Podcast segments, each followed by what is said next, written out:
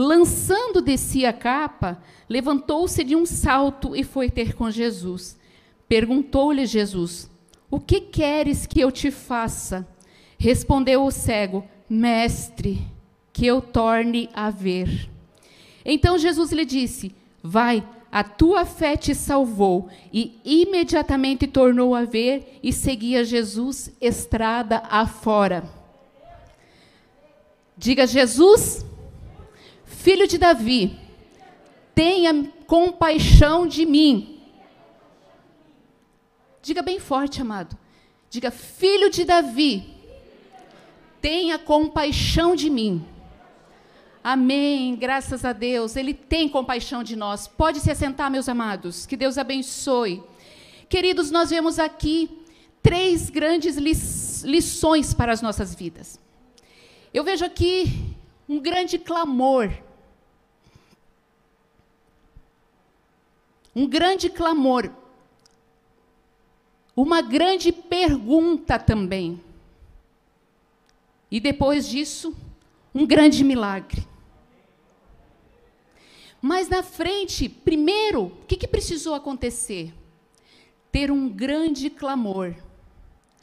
Aquele homem, ele estava condenado a viver na beira do caminho. Ele não trilhava o caminho. Ele não tinha um caminho para trilhar. A única coisa que ele fazia era ser colocado ali para pedir esmolas. E quando a multidão passava, ele dizia: Uma moeda, por favor. Uma moeda, por favor. Ajude um cego. Uma moeda.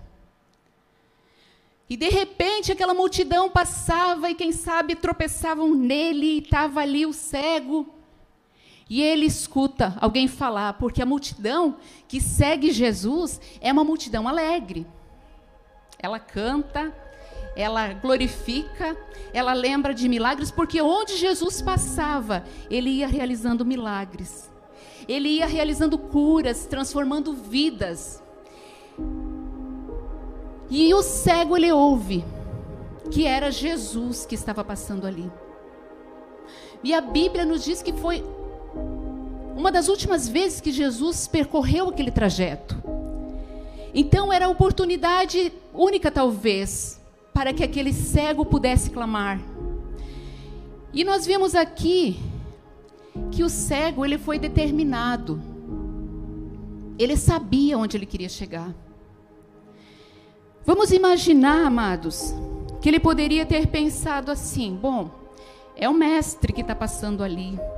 Eu vou clamar para ele, me dá uma boa esmola. Quem sabe eu vou ganhar esmola agora para a semana. Mas ele sabia que se ele fosse curado, nunca mais ele ia precisar de esmolas. Porque a esmola iria resolver o problema dele ali, momentaneamente. Mas o problema ia continuar. Não ia ter solução para o problema dele. E ele começa a clamar: Jesus, filho de Davi, tem compaixão de mim. Jesus, filho de Davi, tem compaixão de mim. E a multidão começa a repreender ele: Cala-te, não incomode o mestre. Ele está ocupado, ele tem missão, ele está em viagem. Deixa Jesus, não incomode o mestre. E sabe o que aconteceu? Mais alto ele clamava mais alto ele clamava: Jesus, filho de Davi, tem compaixão de mim.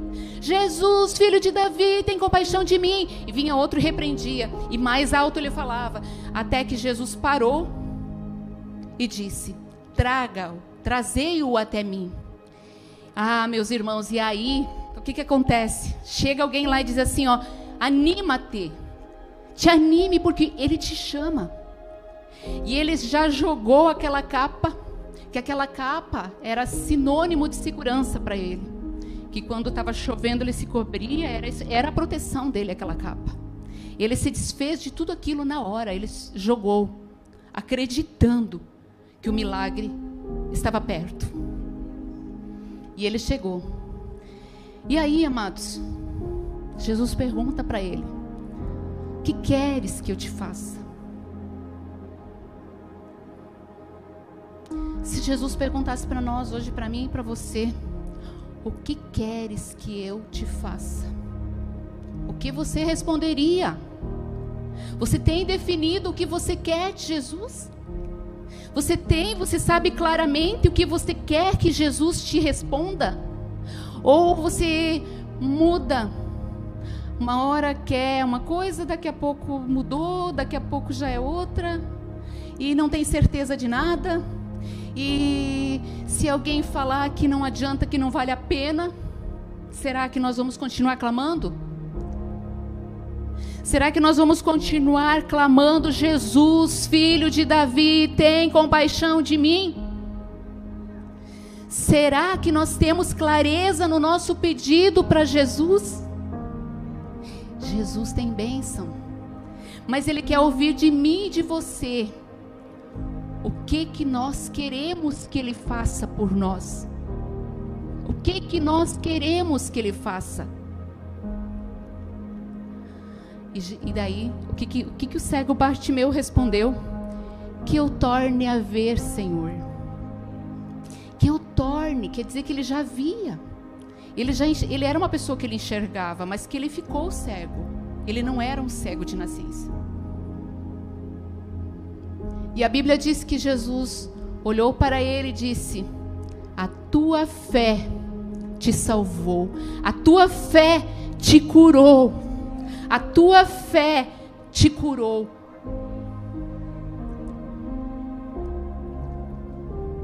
Jesus disse: Vai, vai, vai atrás dos teus sonhos, porque a tua fé te salvou. Quantas vezes, amados, quantas vezes nós nos deparamos com situações que é só um milagre que é um milagre? Definição de milagre é uma ação que não tem explicação humana. É um mover de Deus que não tem explicação lógica. Então eu quero dizer para você que quando as pessoas falarem para você que não tem jeito, tem. Para Jesus tem jeito sim.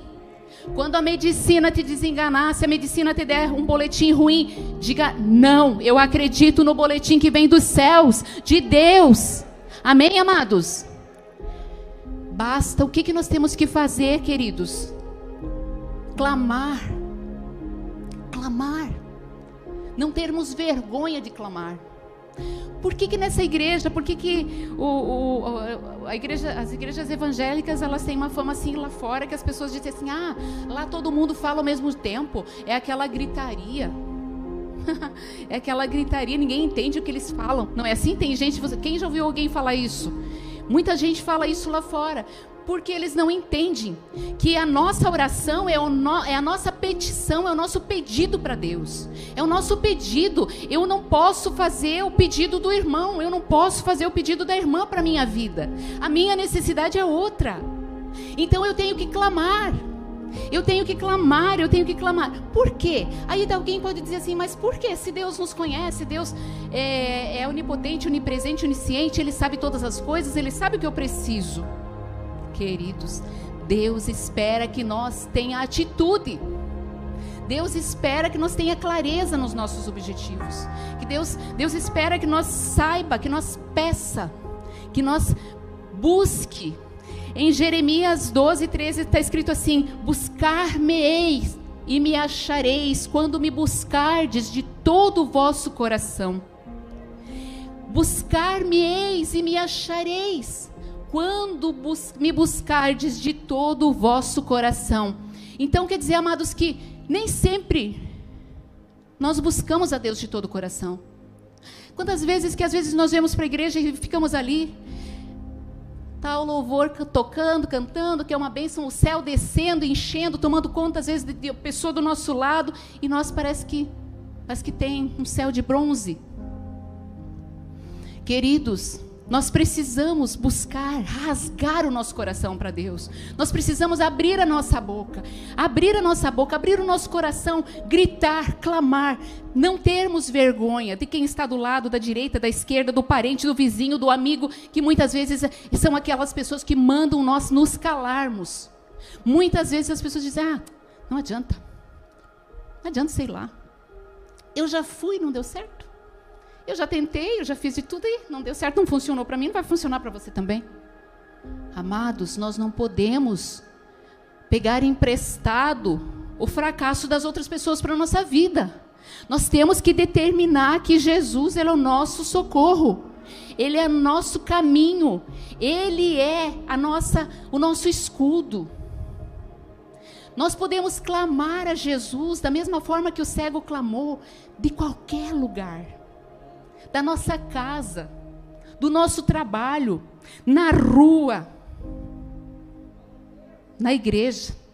Aqui é o lugar que foi escolhido para nós nos reunirmos e adorarmos e clamar e gritar para Deus. Mas não é só aqui. Nós temos que clamar, nós podemos clamar a Deus em qualquer lugar que nós estejamos. Bartimeu, ele nos ensinou uma lição. Que nós devemos buscar a Deus, clamar a Deus com todo o nosso coração, mas também com todo o nosso pulmão. Que nós temos que abrir a nossa boca, nós temos que clamar, nós temos que pedir, amados, e saber o que nós pedimos para Deus. Determinar, dizer: Senhor, eu confio, eu espero esse milagre. Eu quero assim, Senhor. Eu quero assim. Eu preciso dessa cura. Senhor, é aqui que dói. Eu tenho essa doença. Senhor, eu preciso de um emprego. Senhor, eu preciso da libertação da minha família.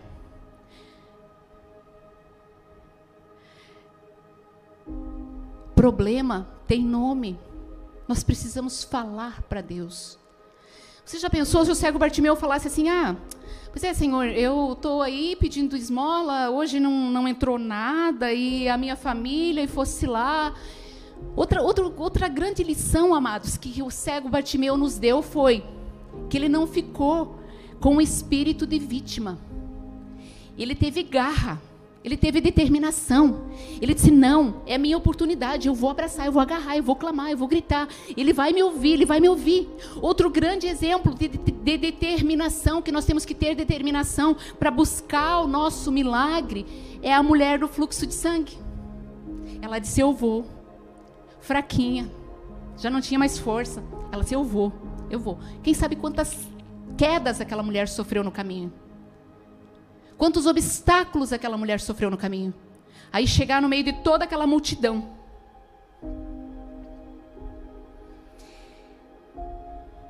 Todo mundo esbarrava em Jesus, mas ela colocou no seu coração e ela acreditou. Ela disse: se eu apenas tocar na veste de Jesus, na orla da veste de Jesus, eu vou ser curada. E ela foi. E Jesus disse: Eu senti que de mim saiu virtude pela fé daquela mulher. É essa fé, amados, que gera milagres.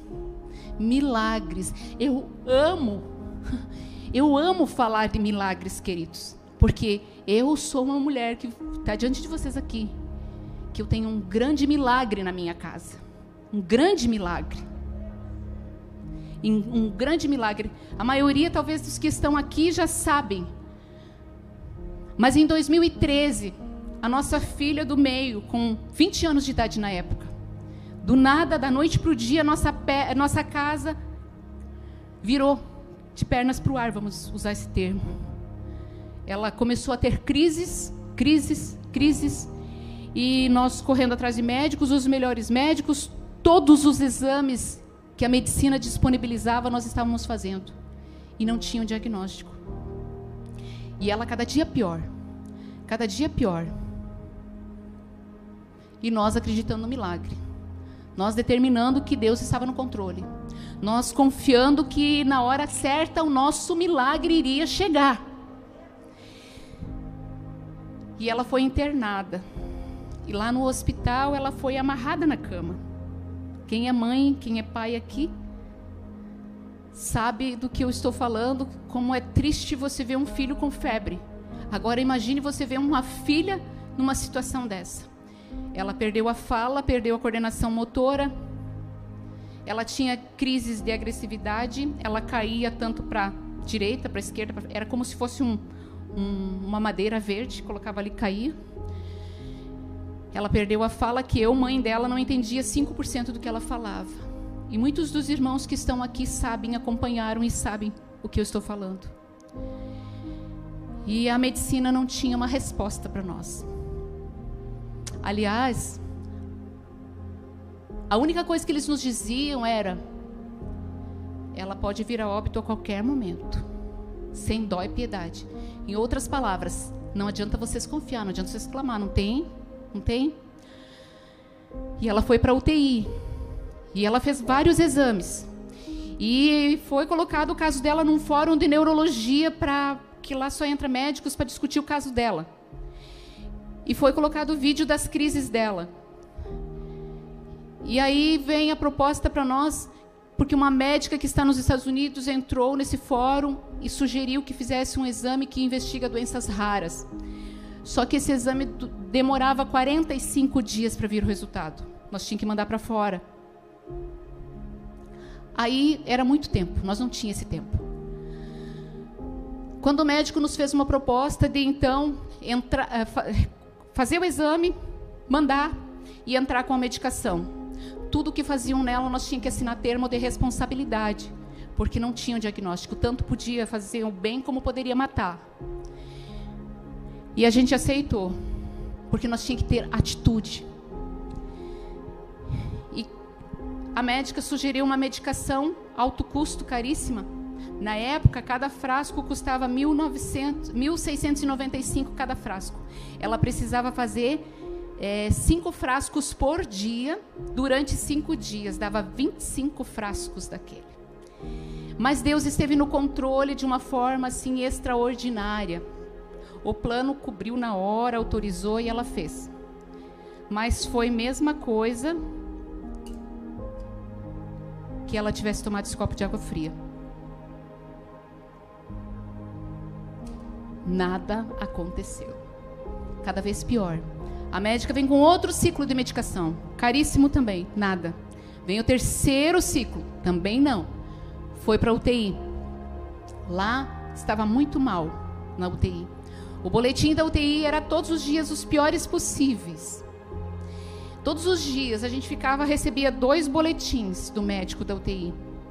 Era de meio-dia e à noite, na esperança de que ele dissesse assim: ela deu uma pequena melhora, mas não. Cada vez era, está muito grave. Ela está com muitas crises. Irmãos, para vocês terem uma ideia do grande milagre. A minha filha, quando foi para a UTI, das duas horas da tarde até as quatro e meia, ela teve mais de 18 crises. Convulsões, crises. Foi daí que o médico levou para a UTI. Era uma atrás da outra, muito, muito. E lá na UTI, depois de alguns dias, a enfermeira me deixava eu entrar 8 horas da manhã para ver ela, porque ela disse: Eu sou mãe. Ela pensou: ah, a menina vai morrer, então vou deixar a mãe entrar, ficar um pouquinho mais com a filha. E sempre, sete e pouquinho da manhã, a gente estava lá na frente da UTI esperando. E um dia o médico dela, que era o médico chefe da equipe, ele vinha passando e ele viu a gente, ele disse: "Que bom que vocês estão aí. Eu preciso falar mesmo com vocês". Ele puxou uma mesinha na nossa frente e sentou, baixinho assim na nossa frente. E ele começou a falar ele disse: A Bruna está muito mal. Vocês têm que saber que a Bruna ela pode vir a óbito a qualquer momento. Toda a medicação que ela fez não teve efeito, nós estamos lidando com o desconhecido. A medicação começou a falar de tudo que a medicação poderia causar nela, os efeitos colaterais, que mais matava do que curava, na verdade. E falou, e falou, e falou. Ele disse: vocês têm que estar ciente. Ele queria nos convencer de que não tinha jeito. Ah, meus irmãos, mas quando Deus tem um propósito, quando Deus se levanta em nosso favor, ninguém pode man nos mandar calar. E na hora, queridos, foi Deus, a boca de Deus, falando em mim, me deu força, coragem para falar aquilo. Eu disse assim para ele, doutor Adalto, nós confiamos num Deus vivo e um Deus de milagres. E a Bruna vai sair dessa UTI curada sem nenhuma sequela, doutora Adalto. Porque ele falou que se ela saísse, ela ia sair com muitas sequelas. Eu disse: minha filha vai sair daí curada, sem nenhuma sequela. Quanto à medicação, o senhor está tão preocupado, o senhor fica tranquilo, porque o senhor não vai dar nenhum melhoral infantil para minha filha, que vai fugir do controle de Deus. Ele está no controle, doutor Adalto, vai dar tudo certo. Ele me olhou com um olho, como se dissesse assim: a mãe está eu estou falando que a menina está morrendo e ela está querendo me animar.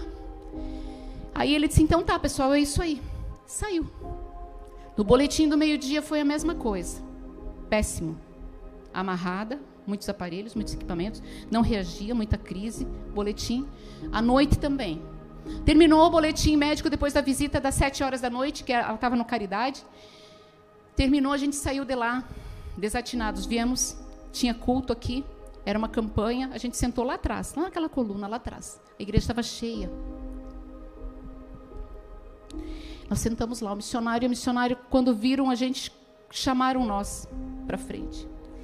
E eles começaram a chorar. E a gente dobrou os joelhos ali.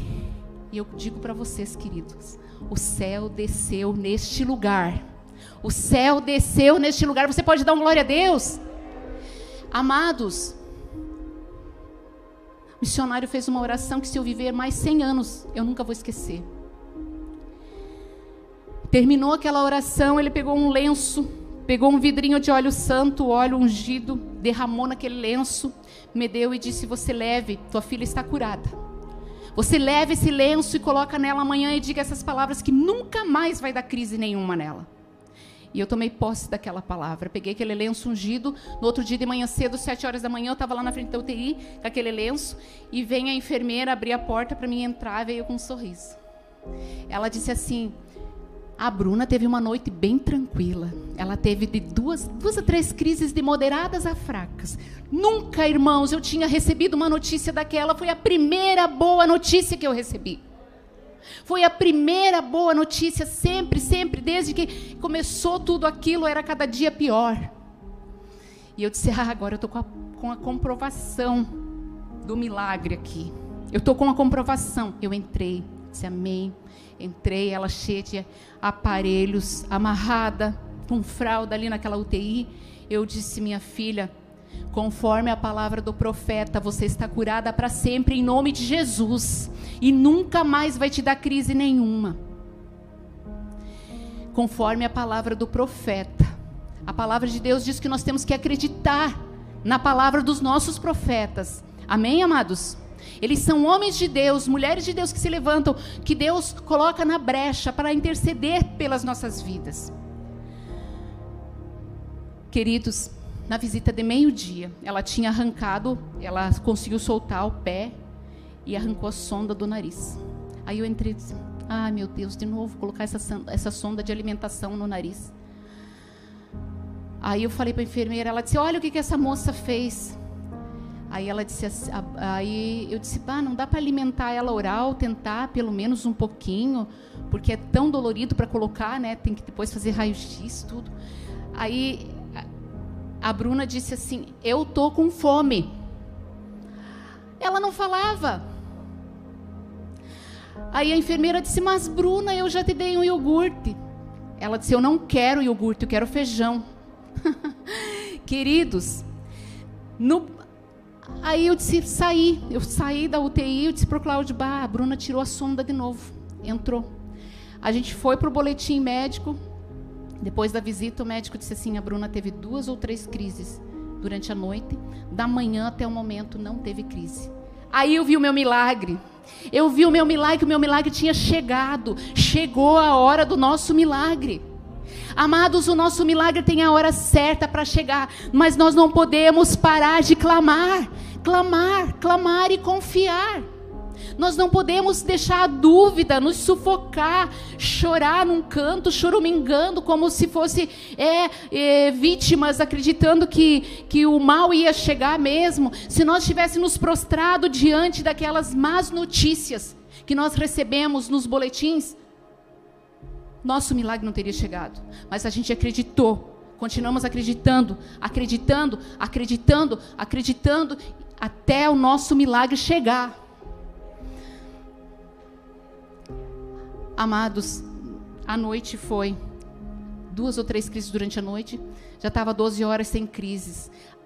24 horas, 48. Nunca mais deu crise nenhuma na minha filha. Você pode dar uma salva de palmas para Jesus? Glória a Deus. Glorificado seja o teu nome, Senhor. Eu sei que o Senhor é o mesmo ontem, hoje e eternamente, e que o Senhor ainda opera milagres e maravilhas, Pai. Queridos, aí a Bruna saiu da UTI, ainda não estava totalmente recuperada a fala, tinha umas coisas que enros... davam umas, umas enroscadas.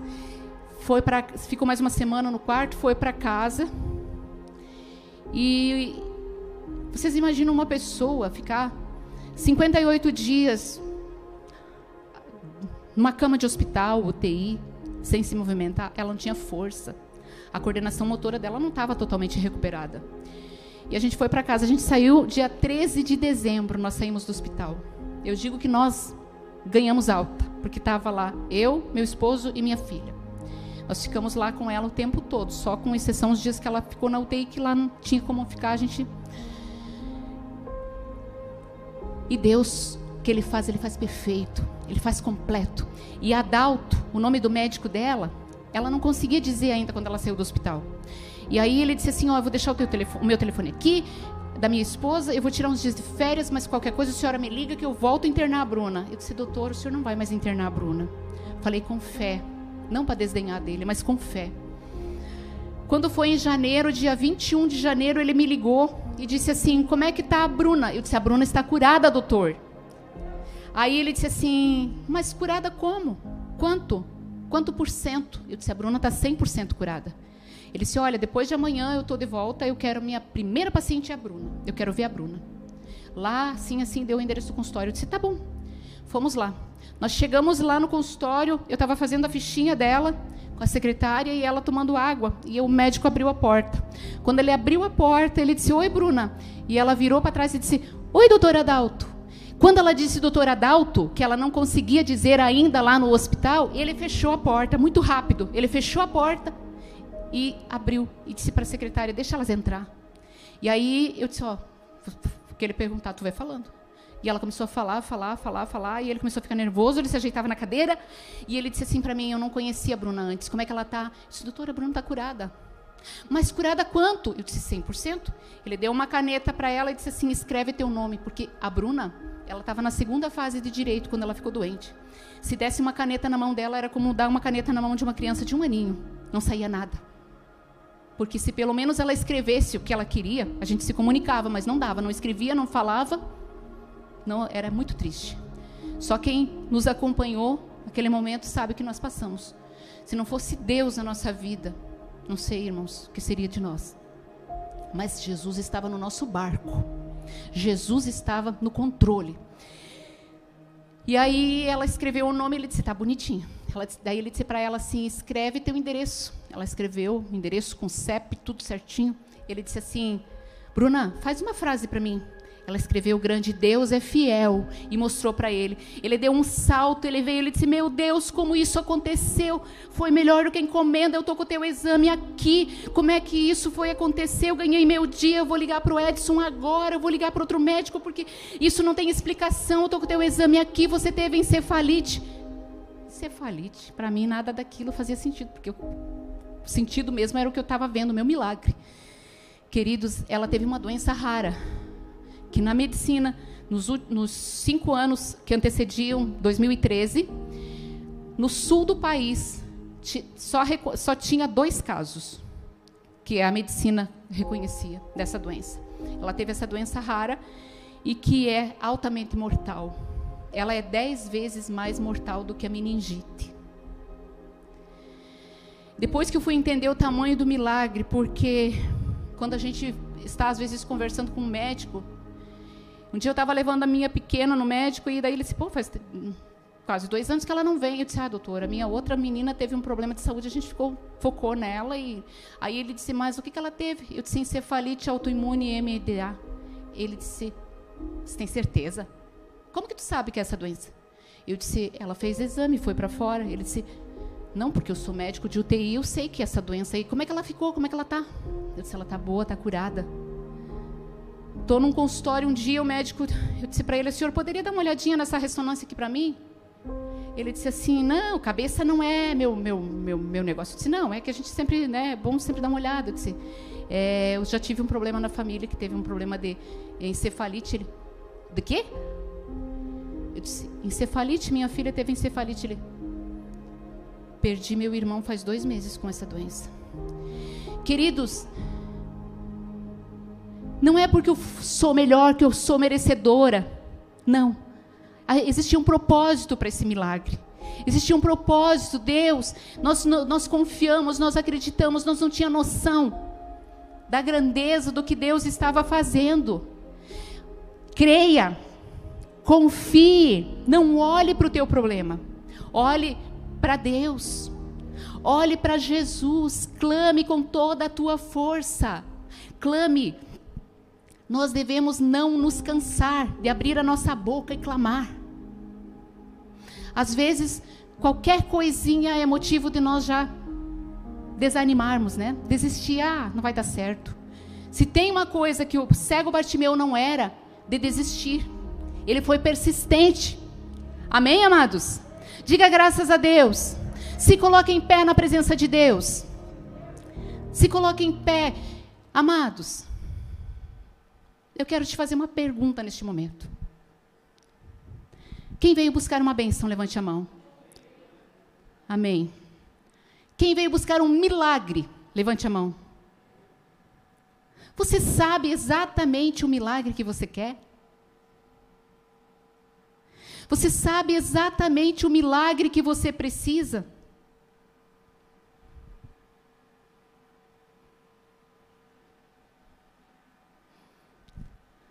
Então, amados, agora neste momento nós vamos fazer como o cego Bartimeu. Vamos abrir a nossa boca. Vamos abrir, vamos rasgar o nosso coração, o nosso pulmão, se preciso for. Vamos gritar para ele: Jesus, filho de Davi, tenha compaixão de mim. Amém? Quem está em casa também, não importa a tua situação, não importa o que você está enfrentando, creia Creia na palavra de Deus, creia em Jesus, confia, entrega o teu caminho ao Senhor, confia nele e o mais ele fará. Busque, clame, grite. Hoje fala-se pouco, pouco é falado em milagres. Mas tem milagres extraordinários acontecendo todos os dias. Todos os dias, amados. Então, nós temos esse Jesus, esse Deus que nos responde de qualquer lugar. Em qualquer lugar, nós podemos dobrar os nossos joelhos, nós podemos sentar, nós podemos estar deitados na nossa cama, nós podemos gritar, gritar: socorro, Jesus, que Ele vai nos ouvir. Ele vai estender a sua mão: socorro, Jesus, venha, venha me abençoar, venha abençoar minha família. E Jesus está pronto a nos abençoar, amém? Este foi o podcast da IEQ Saco dos Limões. Nos siga nas redes sociais para se manter atualizado e até o próximo episódio.